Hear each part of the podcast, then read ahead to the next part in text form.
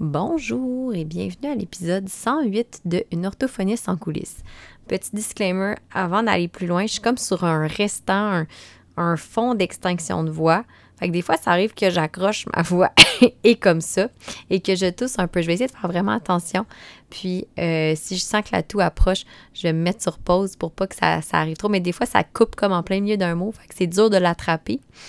Euh, mais je voulais absolument faire l'épisode solo d'aujourd'hui parce que je, suis rendue à faire un épisode solo. Ça fait un bout hein, que je n'ai pas vraiment été toute seule. La dernière fois, c'était en lien avec mon livre, mais c'était comme un enregistrement. Fait que c'était pas tout à fait un épisode solo. Et j'avais le goût de vous parler un peu de qu'est-ce qui m'a amené à m'intéresser euh, au suivi par SMS. En fait, par messagerie instantanée. Je pourrais plutôt dire euh, messagerie instantanée que SMS parce que SMS, euh, c'est plus les MMS, donc images, photo, euh, vidéo, audio. Donc, euh, j'ai goût de vous parler de ça aujourd'hui. Qu'est-ce qui m'en vers là euh, dans ma pratique, notamment pour les tomes, puis comment j'essaie de le réfléchir pour voir comment je pourrais l'intégrer encore plus à travers mes autres pratiques. donc, mes autres, mes autres services, en fait, en orthophonie. Et donc, c'est pas mal ça. Fait que je vous en dis plus après l'intro. Il y a sûrement moyen de faire les choses autrement. Oh, et ça fonctionne pas, mon affaire. Puis je fais ça comment? Je fais quoi? Oh, tellement de questions. Ce genre de questions-là, ben, j'y réponds dans Une orthophoniste en coulisses. Le podcast francophone où je lève le rideau sur l'arrière-scène de la pratique professionnelle à travers des réflexions, des partages de trucs et d'astuces, puis des entrevues avec d'autres professionnels qui se prêtent au jeu et qui se dévoilent. Moi, c'est Marie-Philippe orthophoniste entrepreneur passionné par son métier puis par tout ce qui entoure l'innovation puis l'optimisation. Constamment à la recherche de meilleures façons de faire, mon but c'est que toi aussi tu bâtisses une pratique qui te fait vibrer, mais surtout une pratique qui te permet d'innover, même dans le cadre. Je t'invite donc à traverser le rideau et à me rejoindre en coulisses.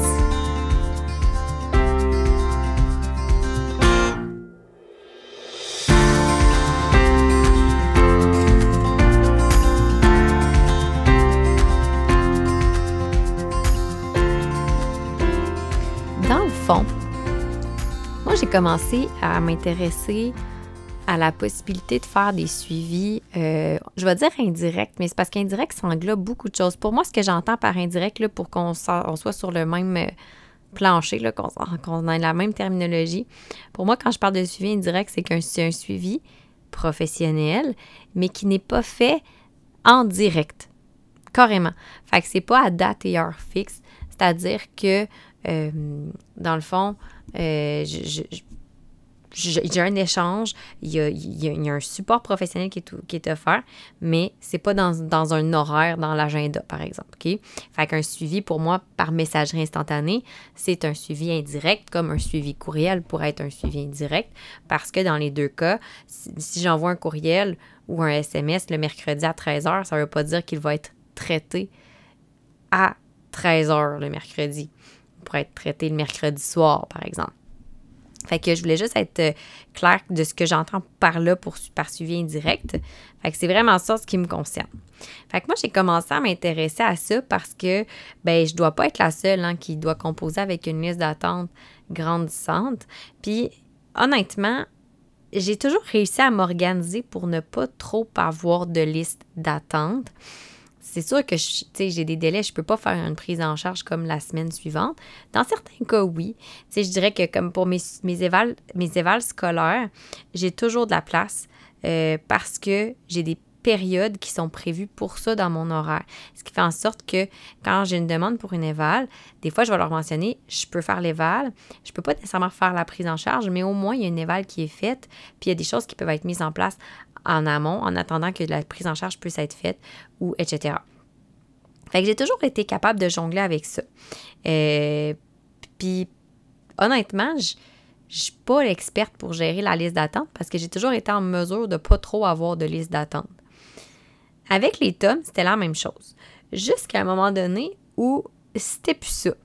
À un moment donné, je me suis rendu compte que euh, ma liste d'attente grandissait, ce qui est un beau problème parce que ça veut dire qu'on me référait de plus en plus de cas. Sauf que, euh, moi, quand j'ai commencé à avoir des délais d'attente de plus de 4 mois, peut-être qu'il y en a qui vont comme, oh mon Dieu, mais moi, j'ai des, délais de 8, 10, 12 mois. C'est correct. C'est chacun, chacun sa façon de, traiter ça. Moi, quand j'avais un délai d'attente de plus de 4 mois, euh, j'étais inconfortable. J'étais pas bien. Fait qu'il fallait que, je me fallait que je trouve une, une façon de, euh, de, de, remédier à la situation. OK? Euh, comme je dis, le but de l'épisode, c'est pas de parler des listes d'attente, c'est pas de, faire en sorte que quelqu'un qui a une longue liste d'attente se sente plus ou moins mal que quelqu'un qui a une, courte, liste d'attente plus courte et vice-versa, OK? Avoir une liste d'attente, ça a plusieurs implications, il y a plusieurs choses à considérer, il y a plusieurs éléments autour de ça, puis je veux pas m'étendre sur le sujet ici.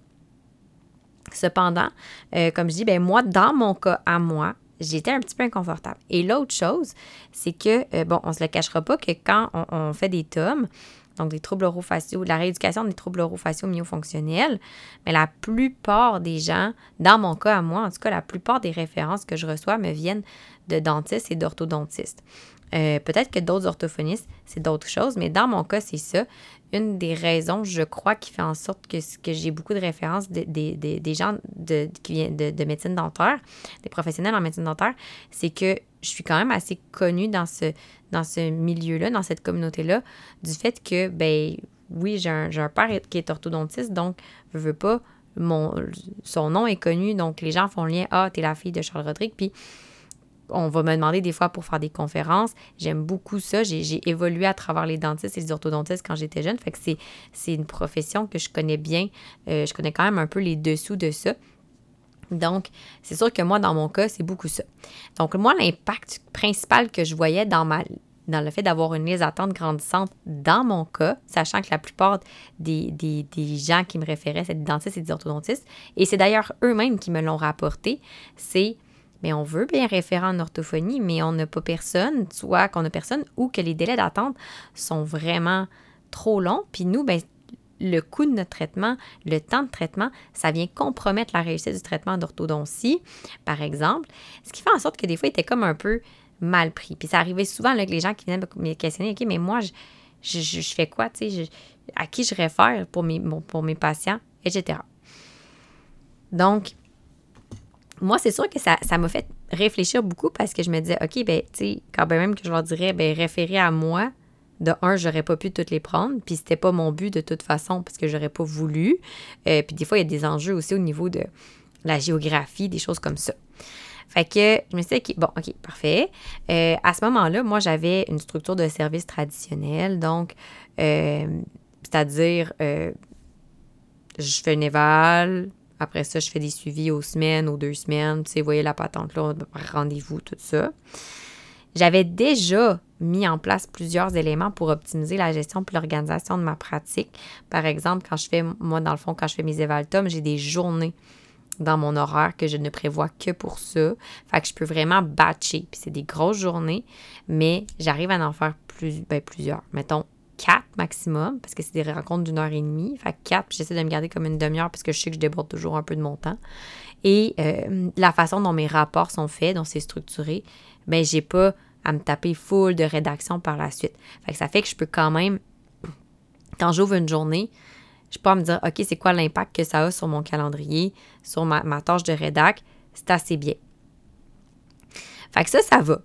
Fait que j'arrivais quand même à, à faire des évals, je pouvais en faire quand même souvent. Mais là, le problème, c'est comme je disais, c'est que là, c'est bien beau de faire une éval, sauf que moi, si je fais une éval Tom, il faut que je fasse une prise en charge pour la plupart du temps. Mais ben, je dis faux. C'est jamais obligatoire. Mais la plupart du temps, il y a une prise en charge qui vient avec ça. Et là, je me suis rendu compte que là, je commençais à être coincée parce que dans les disponibilités, mais ben, la plupart du temps, les gens voulaient les fins de journée. Euh, mais moi, j'ai pas, pas vraiment de fin de journée. Euh, après ça, c'est des demi-heures. Quand c'est à l'école, c'est facile de s'organiser avec l'horaire, mais des fois, quand c'est pour une demi-heure, même si c'est en ligne, puis des fois, c'est pas, c'est plus difficile aussi d'expliquer, de manquer du travail ou de l'école pour ça. Ça venait limiter la prise en charge que je pouvais faire. Et donc, ben là, mes délais se sont allongés parce qu'il a fallu que j'attende que j'ai des suivis qui soient terminés avant d'en prendre des nouveaux. Fait que j'arrivais plus à répondre à la demande de manière satisfaisante pour moi. Puis parallèlement à ça, bien, j'avoue que j'avais de plus en plus de références. Fait que là, c'était comme, comme je dis, c'était un beau problème, mais il a fallu que je me dépêtre un peu dans tout ça. Puis à un moment donné, euh, j'ai vu, c'était pas nécessairement des professionnels, mais dans le domaine des affaires, j'ai vu de plus en plus de modèles de, d'entrepreneurs qui faisaient du coaching avec un système de messagerie instantanée, par messages vocaux, par exemple. Puis je trouvais ça intéressant, mais en même temps, je me disais, ben, mais ça, je sais pas, tu sais. Ben, premièrement, il y avait différents enjeux, c'est-à-dire que en étant encadré par un ordre, moi, je peux pas faire du coaching par message vocal, genre Facebook Messenger. Là. Ça marcherait pas. Je peux pas utiliser Snapchat. Là, fait qu'il y avait cet enjeu-là. Fait qu'il a fallu que je me questionne, dire, OK, ben, il faudrait que je trouve une application qui me permettrait ça. Et l'autre chose, je me suis dit, est-ce que c'est vraiment aussi. Eh bien, en fait, efficace tout court. Est-ce que je peux vraiment avoir une intervention qui est efficace? Autant que je vais dire un, mettons, un modèle de service qui est plus traditionnel en intégrant ça. Fait que je me suis mis à éplucher un peu la littérature scientifique sur le sujet.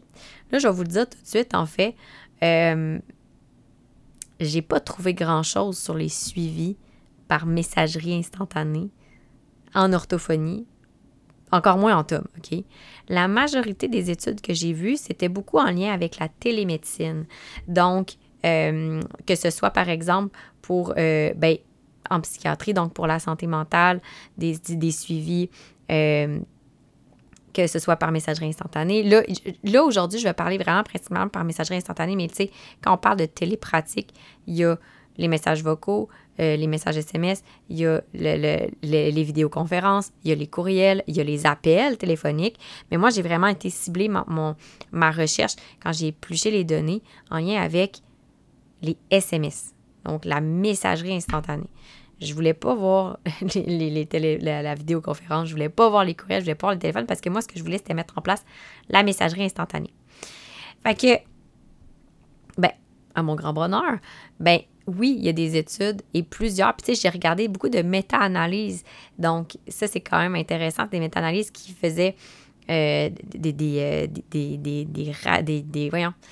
survols de, donc, des analyses d'études randomisées, contrôlées, etc. Fait que c'était quand même des, études qui étaient intéressantes, qui étaient bien, qui étaient valides, puis qui disaient que oui, il y avait un effet. L'effet pouvait varier selon différents facteurs, puis c'est de ça que je veux vous parler un petit peu. Fait qu'aujourd'hui, j'avais goût de vous parler un peu de la théorie autour de ça, puis ce qui m'a amené un peu à considérer un peu plus les, les SMS. faut savoir que, aussi, parallèlement à tout ça, ben, tu sais, c'est sûr qu'il y avait un autre enjeu pour moi qui était de me dire, ben si je fais ça, je vais pouvoir dégager du temps dans mon horaire. Si je fais des suivis par messagerie instantanée, moi, je peux faire des suivis de jour. La personne peut me répondre le soir, puis je peux seulement traiter le message le lendemain. Là, je vais juste vous dire aujourd'hui, dans l'épisode d'aujourd'hui, je ne parle pas du tout de comment j'ai organisé tout ça pour que ça fasse du sens et que ça ne me surcharge pas. Ça, j'ai fait une formation complète, un atelier complet sur le sujet qui s'appelle Suivi hybride. Fait que c'est vraiment pas ça. Aujourd'hui, je vous présente que de la théorie et en lien avec ma réflexion aussi. Fait que j'avais le goût, en fait, de parler peut-être de deux termes importants euh, que j'ai eu à garder en tête et que peut-être que ça va faire que vous allez vous questionner, vous aussi, si vous pensez à ce que vous passez par le même cheminement que moi je suis passée, c'est-à-dire je peux-tu utiliser ça dans ma pratique, puis comment? Aujourd'hui, comme je dis, je ne vous parle pas du comment, je vous parle juste du quoi. Donc, j'ai goût de, ramener un peu la différence entre le caseload et le workload.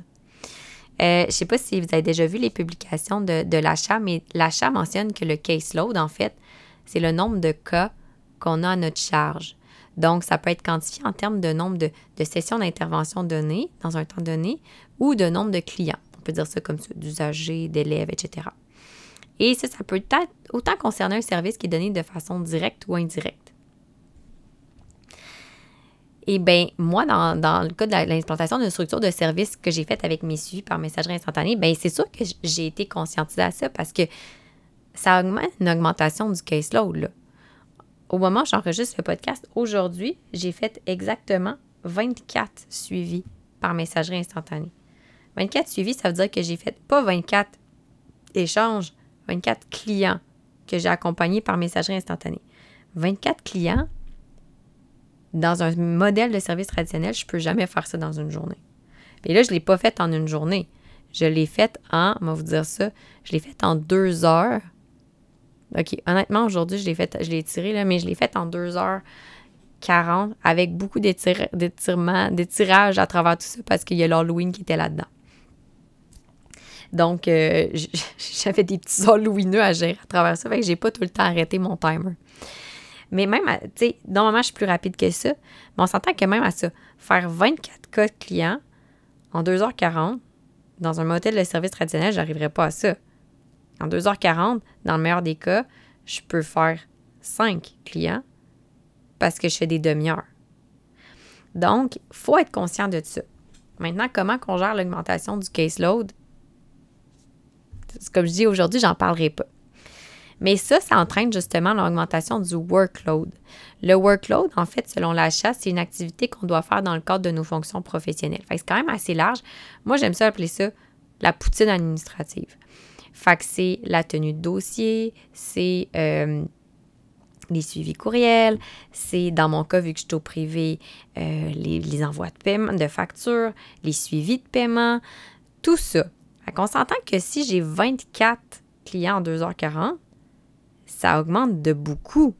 Parce que je peux même pas faire ça, en fait, dans une... Moi, je fais même pas ça dans une semaine, normalement, un, suivi, une semaine de suivi traditionnel. Je fais, je fais pas ça.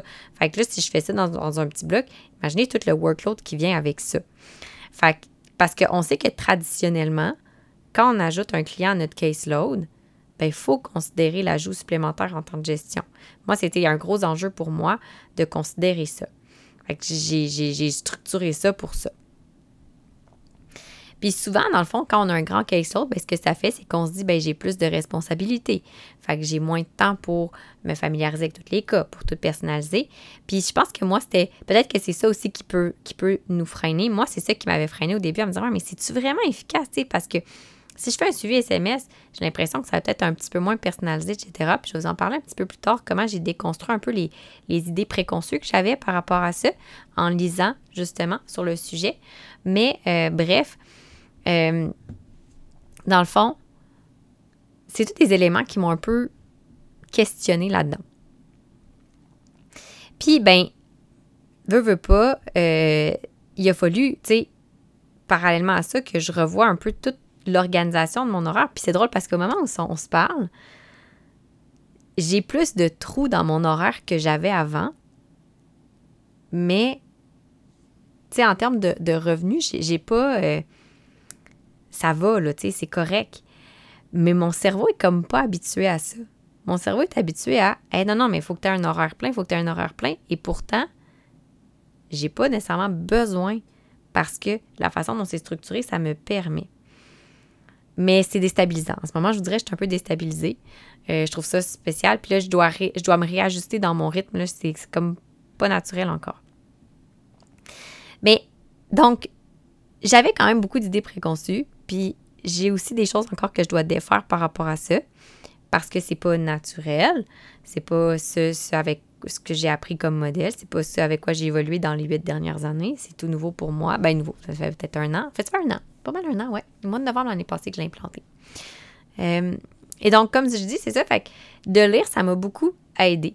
Moi, quand j'ai fait ma recherche, quand j'ai, euh, quand j'ai épluché la littérature scientifique, ce que la science disait sur le sujet, mais là, je vous dis, j'ai vraiment axé sur les suivis par messagerie instantanée parce que c'est ce que je voulais explorer.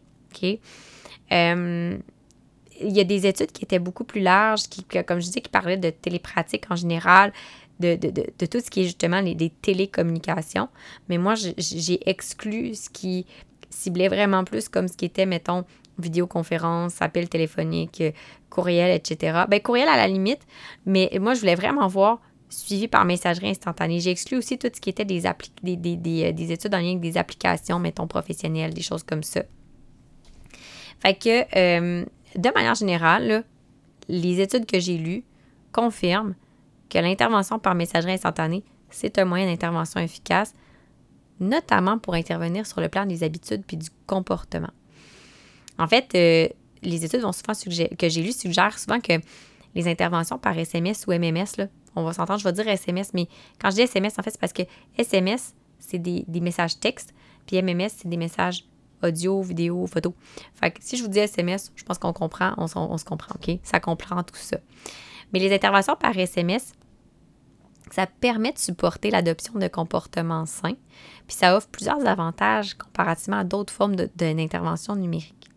Puis moi, ça m'a interpellée quand j'ai lu ça, parce que j'ai fait comme, hey, les tomes, ben c'est un peu ça. Quand on fait une rééducation des troubles orofaciaux myofonctionnels, on accompagne nos clients à revoir leurs habitudes de position de la langue au repos, de mastication, de déglutition, des fois, il y a des parafonctions. Par exemple, je pense à la succion du pouce, je pense euh, à, ronger ses ongles. Donc, il y a d'autres choses comme ça. Fait que ça fait partie un peu, je dis c'est intéressant parce que c'est un peu ça qu'on va faire. On va intervenir sur l'habitude. Euh, il y avait une méta-analyse. Euh, là, j'ai pas le. Je la mettrai au pire dans la description de l'épisode parce que j'ai pas le, nom, mais c'est une méta-analyse qui disait que dans, cette analyse-là, elle, analysait des revues de littérature, puis c'était 67 des revues de littérature euh, qui étaient relevées par eux avaient conclu que l'intervention par SMS contribuait à l'adoption de bonnes habitudes de vie. Et donc, euh, il y avait certaines études qui suggéraient même que l'intervention par SMS était plus efficace euh, qu'une intervention dite traditionnelle pour des comportements qui étaient quand même relativement simples. On va aller par les classiques. Eux, ce qu'ils entendaient, c'est genre pas oublier un rendez-vous ou respecter sa prise de médicaments. Donc, si on avait un petit message texto, puis moi-même, j'utilise déjà ça, tu sais, euh, j'utilise un logiciel qui va aller confirmer les rendez-vous par courriel ou par message texte quand le rendez-vous est pris, puis 24 heures à l'avance. Bon, ben, ça, c'est un exemple. Quand c'était des comportements plus complexes à adopter, l'impact était un petit peu moins marqué, mais ça dépendait du, type de comportement. Par exemple, il y avait une étude qui avait observé l'impact de l'intervention par messagerie instantanée dans le cas où quelqu'un voudrait arrêter de fumer. Ben, l'impact était quand même bon. C'était 68% mieux que, mettons, un, suivi traditionnel par lequel il comparait. Ou la crème solaire en prévention, mais là, c'était plus 50% Mais j'ai trouvé ça intéressant parce que euh, l'État, mais justement, moi, c'était une problématique complexe. Fait que c'est sûr que de ne faire que des suivis par messagerie instantanée, j'aurais pas été jusque-là. Euh, tu sais, ça, permet de nuancer un petit peu. Puis là, à travers la littérature, ben, tu sais, moi, j'avais déjà une idée de, de, ce que je pouvais avoir comme avantage en tant que professionnel à utiliser l'intervention par messagerie instantanée. Premièrement, ben, de libérer des plages dans mon horaire, de pouvoir réduire ma liste d'attente, de pouvoir faire plus de prise en charge rapidement, euh, de pouvoir aider plus de personnes. Mais moi, ce que je voulais voir, c'est est-ce que je peux aider mieux? Et quels sont les bénéfices pour les, pour les clients, ceux qui reçoivent le, suivi? Et donc, ce, ce qui ressortait, bien, premièrement, ce qui est intéressant, c'est quand on fait des, des, des suivis par messagerie instantanée, ça permettait de plus facilement standardiser le matériel puis les protocoles. Surtout, je dirais, dans, ce, dans le contexte où, parce qu'il y a certaines études que c'était vraiment, euh, utilisaient la messagerie instantanée, mais vraiment comme automatique. Genre, mettons, il y a un message texte automatique qui est envoyé à tous les deux jours, par exemple. Mais c'est fait que ça faisait vraiment une standardisation. Euh, bon, moi, j'ai pas d'automatisation, je fais vraiment un contact moi-même aux personnes. Mais quand même, donc, ça, peut être intéressant pour ça. Ça permettait aussi, bien évidemment, d'offrir des programmes euh, du support de façon asynchrone. Donc, ça, bien, comme ça, quand, ça convient mieux aux personnes. Puis, ça, j'avais trouvé ça intéressant parce que des fois, les gens, ils m'ont, il y a beaucoup de personnes, de, professionnels qui m'ont demandé, bien, est-ce que tu as déjà des gens qui t'ont dit, non, mais moi, ça ne m'intéresse pas, le suivi par SMS? je vais être honnête, peut-être que j'ai déjà un billet dans le fond, que les gens qui viennent me voir, je sais pas, ils savent peut-être que je, suis bien techno puis tout, mais ou des fois quand je sens que ça peut vraiment, vraiment pas convenir, mais j'ai aucun problème à référer là, à quelqu'un qui va faire un suivi plus traditionnel. Mais jusqu'à présent, là, honnêtement, la majorité des gens à qui j'ai présenté ce service-là, à qui j'ai expliqué ma façon de fonctionner, m'ont dit Hein, mais c'est dommage intéressant. Ça veut dire que nous, on a déjà un horaire super chargé. On va le faire quand ça nous adonne. Euh, évidemment, il faut structurer ça. Là. Puis comme je dis aujourd'hui, je ne parle pas de ça. Je parle que de la théorie. Mais il y a une façon de structurer ça pour s'assurer quand même que les gens soient encadrés, là. Euh, puis sans non plus que ça, ça retombe tout sur nos épaules non plus en tant que professionnels parce que ça peut devenir lourd aussi, puis c'est pas ça le but. Mais les gens ont tous bien répondu, puis ont tous trouvé l'idée intéressante, puis j'ai personne qui a fait comme euh, Ah non, ça m'intéresse pas. Euh, évidemment, mais c'est pas. Je la présente pas comme une panacée, je la présente comme une option parmi d'autres. Ça permet aussi jusqu'à un certain point d'être dans l'environnement naturel de l'individu.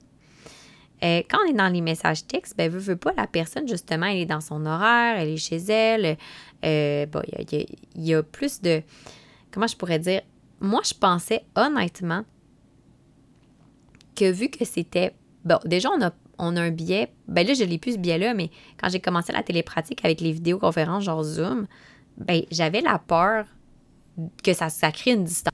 Et à force de lire sur le sujet et de le vivre aussi, ben j'ai vu que non, ça crée pas de distance, même qu'au contraire, des fois, ça peut même rapprocher. Créer un lien plus fort. Mais j'ai quand même eu ce même peur, ce même stress-là pour les SMS parce que je me disais, tu sais, vu que c'est pas à date et heure fixe, c'est un message texte, c'est pas une conversation directe. Est-ce que euh, ça crée une distance ou pas? Puis finalement, non, ça crée pas plus de distance.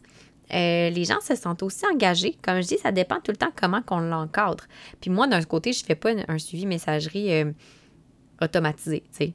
Fait que je vais en parler un petit peu plus loin. Évidemment, ça peut aussi ben, permettre d'intervenir en région éloignée à coût raisonnable. Ça, je pense que la télé, les télépratiques, les télécommunications, c'est un gros plus pour ça. Euh, et même des, des études qui rapportaient que ça permet de réduire le, stigmatisme, et non pas le stigmatisme, le stigmatisme perçu que certaines peuvent, euh, personnes pourraient ressentir quand on, les... Puis tu sais, quand je dis qu'on les confronte, on n'est pas en train de dire euh, c'est pas correct ce que vous faites, mais veut, veut pas, quand on est dans un travail par rapport aux habitudes, les gens, certaines des fois, peuvent se sentir confrontés quand on leur parle directement. Là, ben, vu que c'est comme avec une distance, certaines personnes, euh, certaines études mentionnaient que ça, réduisait un peu cette espèce d'impact-là de l'échange. Fait mais pourquoi, dans le fond, tu sais, parce que ça, c'est des éléments intéressants, mais pourquoi, dans le fond, tu il y en a qui vont dire, mais pourquoi tu prends une messagerie instantanée plutôt que, je sais pas moi, les courriels ou les téléphones? Ben là, il y a d'autres données qui m'ont interpellée aussi, qui m'ont fait comme, tu sais, on s'entend, là, les SMS, là, la messagerie instantanée, là, c'est utilisé à travers le monde par différentes populations. Fait que même, il y a des études qui disaient, tu sais, même les populations plus vulnérables, la majorité des gens, maintenant au Québec, qui sont dans un milieu plus vulnérable, il y en a beaucoup qui ont des téléphones intelligents quand même. Et euh, c'est une façon qui peut être intéressante pour rejoindre ces personnes-là. J'avoue que j'ai pas poussé parce que c'est pas vraiment ma clientèle, mais certaines études, dans certaines études que j'ai lues, ça avait été nommé, puis j'avais trouvé ça intéressant. Je vous cite deux statistiques. Une qui date de 2015, où on estimait à 7 milliards le nombre de comptes de téléphonie cellulaire dans le monde. On s'entend, ça c'est en 2015. On est rendu à 2023. C'est sûr que ça a augmenté depuis. J'avoue que j'ai pas poussé la recherche, j'ai pas cherché les statistiques, mais quand même. On peut se dire que c'est beaucoup. Puis en 2013, c'était 1,9 trillion de SMS qui étaient envoyés seulement aux États-Unis. là, des trillions, vous savez, c'est plus que des milliards, ça, là. Et c'est en 2013. Encore une fois, il faut noter que ce chiffre-là a changé parce que là, quand on parlait de SMS, on parlait vraiment des échanges par message texte, non pas comme messagerie instantanée. C'est sûr que si on s'attardait seulement qu'au message texte, ce ne serait peut-être pas les mêmes chiffres parce que là, ben, depuis 2013, les applications de messagerie instantanée comme Facebook Messenger, WhatsApp, Snapchat, Instagram, Voxer, peu importe, ben ça l'a augmenté. Fait que, tu sais, euh, moi, je serais curieuse de savoir le nombre d'échanges par messagerie instantanée confondue. Ça doit être hallucinant. Mais tout ça pour dire que, dans le fond, ce que ça fait, ce que ça fait ressortir, ça, c'est que le téléphone intelligent, la communication par messagerie instantanée, ça fait partie de notre quotidien. Je veux dire, moi, j'échange, je parle souvent, à tous les jours, je parle avec du monde sur Facebook, Messenger, sur Instagram. J'ai pas Snapchat, j'ai pas TikTok, j'ai pas rien de ça.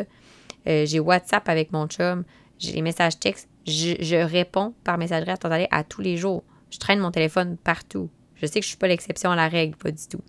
Et donc, ça facilite vraiment la tâche quand vient le temps de faire des comptes rendus, quand vient le temps de, de, de, de partager, une, poser une question. Parce que ça permet, même si on a une distance, ça permet d'échanger en temps réel pour identifier, mettons, les blocages, les obstacles, puis voir comment on peut les surmonter. Qu'est-ce que j'entends par là? Bien, échanger en temps réel, c'est euh, j'ai une question, bien, j'ouvre mon application, je la pose tout de suite. Après ça, moi, en tant qu'orthophoniste, ça se peut que je réponde pas dans la prochaine minute, mais je vais, la question va avoir été posée. Je sais pas vous, mais combien de fois, moi, quand j'ai des rendez-vous importants, notamment en santé, là, je suis comme, OK, t'as peu, j'ai une question qui me monte en tête. Puis là, je me note toutes mes questions. Puis là, je défile ma liste. Mais tu sais, des fois, c'est comme pas sur le coup. Fait que là, ça permet cette espèce de réciprocité-là dans l'échange. Euh, l'autre chose aussi qui est intéressante, c'est que si on regarde juste la messagerie instantanée en général, prenez par exemple Facebook, Messenger, tout ça, Instagram. Tu genre, on est déjà connecté. L'application est sur le téléphone, c'est synchronisé l'ordinateur, synchronisé avec la tablette, partout. Même il y en a qui l'ont sur leur montre intelligente. Fait que, tu sais, c'est vraiment accessible. Euh, Puis, tu sais, on pourrait quasiment dire qu'il ben, y a un petit côté malsain aussi dans le sens où, tu sais, il y a un petit pouvoir d'addiction à ça, c'est-à-dire aux fameuses notifications. On le sait que les, notifications, peu importe leur origine, même des courriels, ça entraîne une certaine libération, une certaine, ça entraîne une libération de dopamine. Et donc, on, il y a ça quand même. Fait que, bon, ça, je veux dire, je, ne bâtis pas là-dessus du tout, là.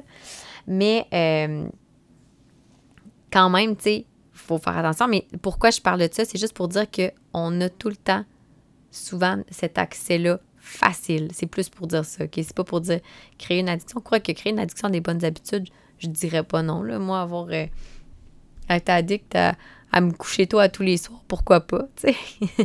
des fois, je l'échappe. Euh, donc, ce que ça fait, c'est que ça fait en sorte que les SMS, la communication par messagerie instantanée, c'est plus accessible que d'autres modalités numériques. Fait que ça peut réduire la barrière à l'engagement. Puis on le sait, ça, la barrière à l'engagement, ça peut être très fragile. Euh, même dans cas, même dans mon cas où j'ai des gens en pratique privée qui payent pour le suivi, des fois, ça arrive des gens qui vont dire Hey, je pensais pas que c'était autant de. Mettons, aussi demandant que ça. Euh, fait que j'aime mieux laisser tomber. Puis là, à chaque fois, moi, pour moi, c'est comme un petit deuil parce que je suis comme Oh! Tu sais, puis je vais me questionner OK, ben qu'est-ce qui fait que la personne s'est pas engagée? Qu'est-ce que je pourrais faire pour nourrir son autodétermination? Je sais que toutes n'ont pas dans ma cour, mais quand même, si je peux aider à mieux aider, à mieux s'aider, pardon, je vais être vraiment contente. C'est parce que changer un comportement, adopter une nouvelle habitude, ça demande, ça demande de l'effort, puis ça demande de l'autorégulation. Parce qu'amorcer un changement, c'est une combinaison de plusieurs facteurs. Il faut être prêt, il faut avoir l'environnement pour ça, il euh, faut avoir, être motivé, il faut avoir la capacité de changer. Donc, est-ce que j'ai ce qu'il me faut, comme je disais, l'environnement? Il faut se sentir efficace. Donc, la fameuse autodétermination, avoir un bon sentiment d'efficacité personnelle. Il faut vivre des expériences positives, donc du renforcement positif dans nos échecs de changement, donc des succès. Il faut se sentir appuyé. Fait que moi, dans, dans tous ces facteurs-là, il y a plein de choses sur lesquelles j'ai pas de contrôle, mais le se sentir appuyé, je peux avoir euh, du contrôle d'une certaine manière dans la modalité dont je l'offre. Fait que l'engagement, c'est sûr que c'est super important. Et, ben, dans le, fait de se sentir appuyé, ben, il y a des facteurs qui peuvent influencer ça, soit le message à l'individu. Donc, c'est quoi le ton, c'est quoi le langage, c'est quoi le sens du message, est-ce qu'il va être personnalisé ou pas. La séquence, donc, c'est quoi la fréquence d'envoi, d'échange, euh, pendant combien de temps cette durée-là va se faire, de ces, échanges-là vont se faire. L'adaptabilité, est-ce que je suis capable d'être flexible dans ma séquence, c'est-à-dire est-ce que c'est ben moi c'est deux fois par semaine puis ça s'arrête là? Ou selon ce que j'observe, je peux dire ah, ben ouais, j'avoue qu'on serait peut-être mieux de sauter la semaine prochaine, etc. C'est quoi les stratégies qui vont être utilisées aussi dans les échanges? Donc, est-ce que ça pourrait être euh, de l'éducation pour que la personne soit juste plus au fait des conséquences qu'un comportement pourrait présenter? Euh, est-ce que ça peut être de l'encouragement, des questions pour susciter la réflexion, l'auto-évaluation, identifier aussi des obstacles, aider la personne à identifier des obstacles ou à résoudre ces obstacles, ces problèmes-là qu'elle rencontre. Fait c'est un peu ça. Euh, puis ça, ben, tous ces éléments-là, c'est des choses qui peuvent être modulées par la messagerie instantanée.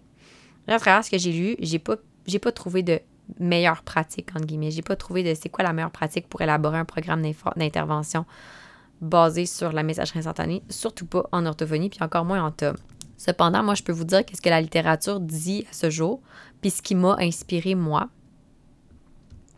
Premièrement, ce que la littérature nous dit, c'est que un, SMS qui encourage l'interaction puis l'implication du client en l'invitant à répondre, ce qu'on appelle bidirectionnel, va avoir plus d'impact qu'un SMS qui agit juste à titre de rappel ou d'information, donc unidirectionnel. Parce qu'un échange bidirectionnel, bien, ça nous permet d'établir une boucle de rétroaction dynamique.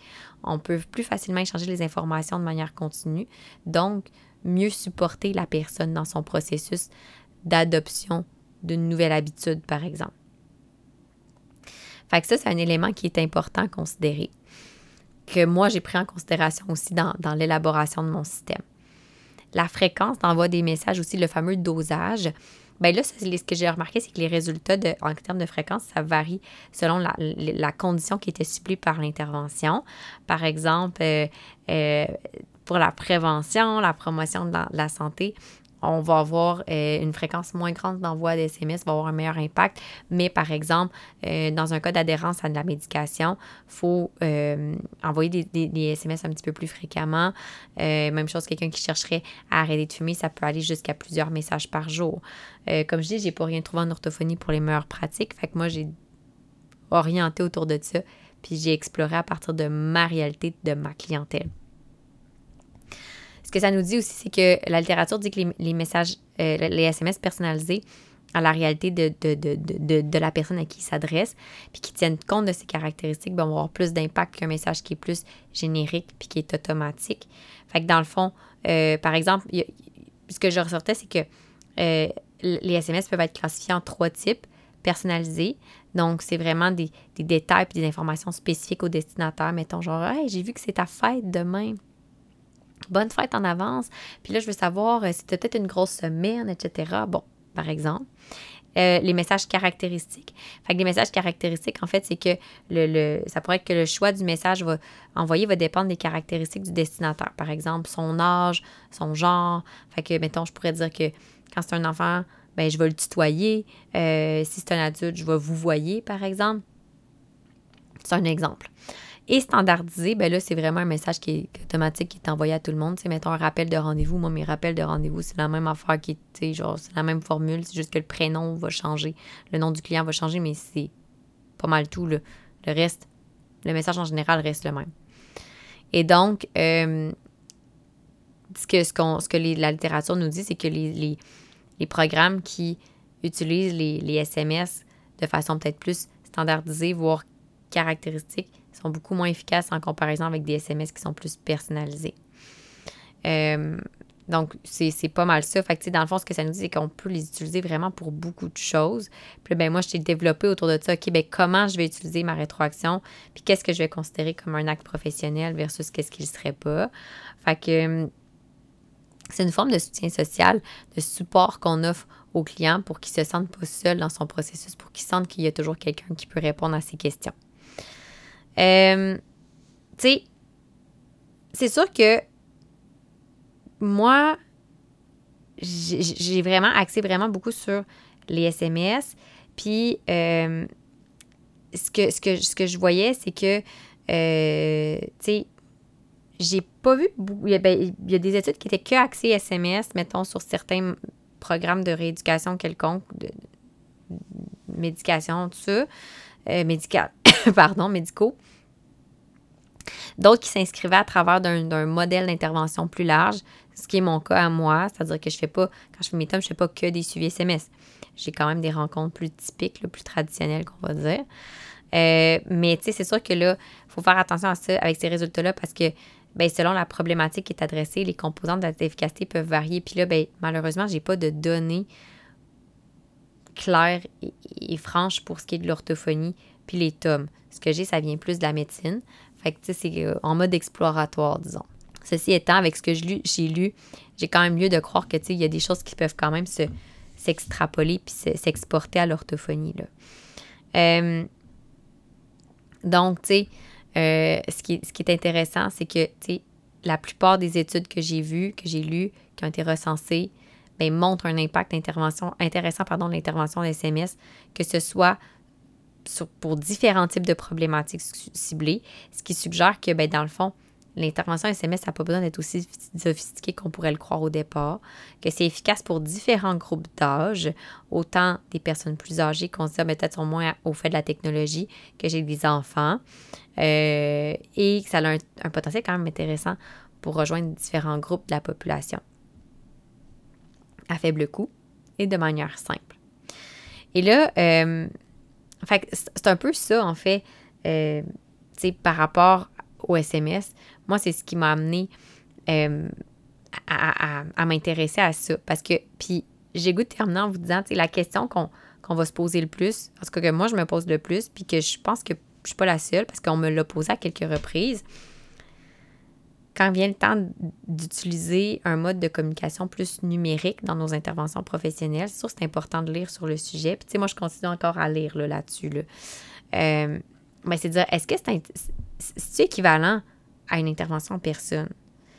Puis, tu sais, on se le cachera pas, c'est sûr qu'une intervention numérique, ça ne me permettra jamais d'accéder à tout, en tout cas, pour l'instant, à tous les signes physiques, à tout le non-verbal la communication qu'on peut, auquel on peut accéder en personne.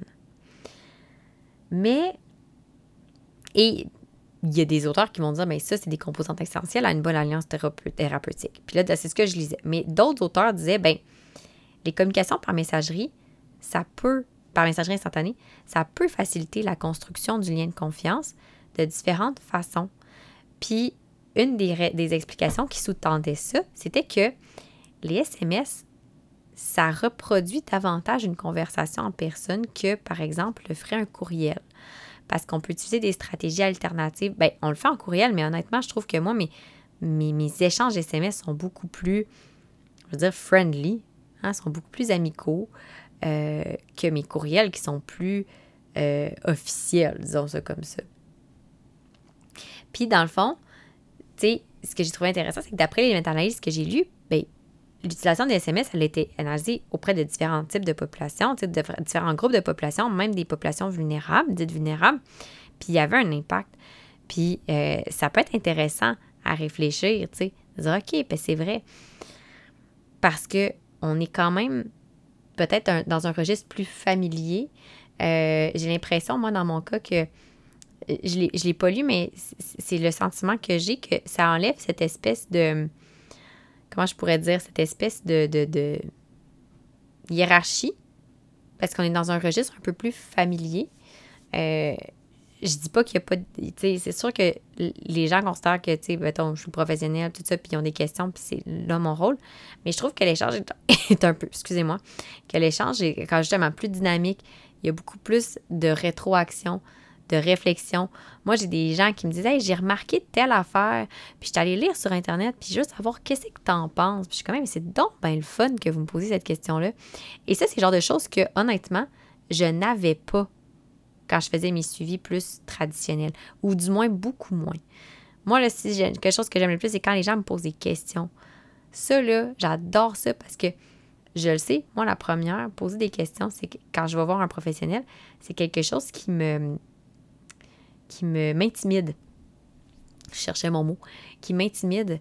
Et euh, là, quand je vois que les gens me posent des questions, je suis comme Waouh, ça, ça veut dire que j'ai comme j'ai l'impression d'avoir atteint un step de plus parce qu'ils s'ouvrent en me posant des questions. Puis tu sais, des fois, c'est des questions, la personne, des fois, ils dire excuse-moi, c'est vraiment question de niaiseuse. Je suis comme non, non, non, il n'y a pas de question de niaiseuse, jamais de question de niaiseuse. Moi, j'adore ça. Mais c'est sûr que, tu sais, on s'entend que là, je vous ai partagé un peu ce que j'ai lu, puis comment ça a nourri ma réflexion. Je vous ai pas partagé comment j'ai organisé ça après par la suite, comme je vous dis, parce que j'ai monté un atelier complet sur le sujet. Ça serait, se ferait pas vraiment en podcast, mais euh, il y a quand même des questions pour lesquelles je n'ai pas encore trouvé de réponse. Bon, c'est sûr, comme je dis, mon rêve, ce serait de trouver une étude euh, sur l'intervention par messagerie instantanée pour la rééducation des troubles orofaciaux myofonctionnels. Ça, ça serait vraiment génial. Euh, mais tu sais, euh, j'ai pas trouvé, mettons, comme le dosage, euh, comment on, va, on, va, on va moduler en fait le, dosage, la fréquence d'envoi, euh, selon des facteurs comme l'âge, la culture, le statut socio-économique, la problématique ciblée. Tu sais, j'ai pas vu comme, on, comme j'ai mentionné plus tôt, j'ai pas vu comme de de, de, bonne, de, de pratique optimale, je pourrais dire comme ça, de pratique idéale. Euh, fait tu sais, il y a ça, puis je, pense que ce sera propre à différentes situations, différentes problématiques, différents objectifs aussi visés.